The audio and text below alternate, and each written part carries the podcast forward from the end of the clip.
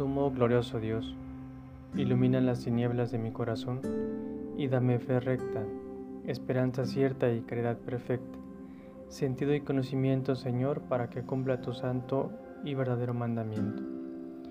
Uno nunca sabe cuándo tendremos visitas en casa o en el trabajo. Parece que a Levi Mateo le ha llegado alguien especial en su horas de trabajo. La lectura nos dice que era un recaudador de impuestos, un trabajo no tan bien visto por las personas de su tiempo. Aquí vemos una actitud en Jesús hacia Leví de llamarle y decirle que lo siguiera. Lo vemos quizá tan fácil, pero ¿qué pasaría por la cabeza de Mateo en ese momento? Lo único que se nota es que la decisión que tomó fue firme y con todo el gusto del mundo, y confiar en lo que pueda pasar por seguir a Jesús. Nada se puede hacer contra la mirada amorosa de Jesús, tanto que tiene un poder único de invitación a no dudar y de conversión para poder seguirlo.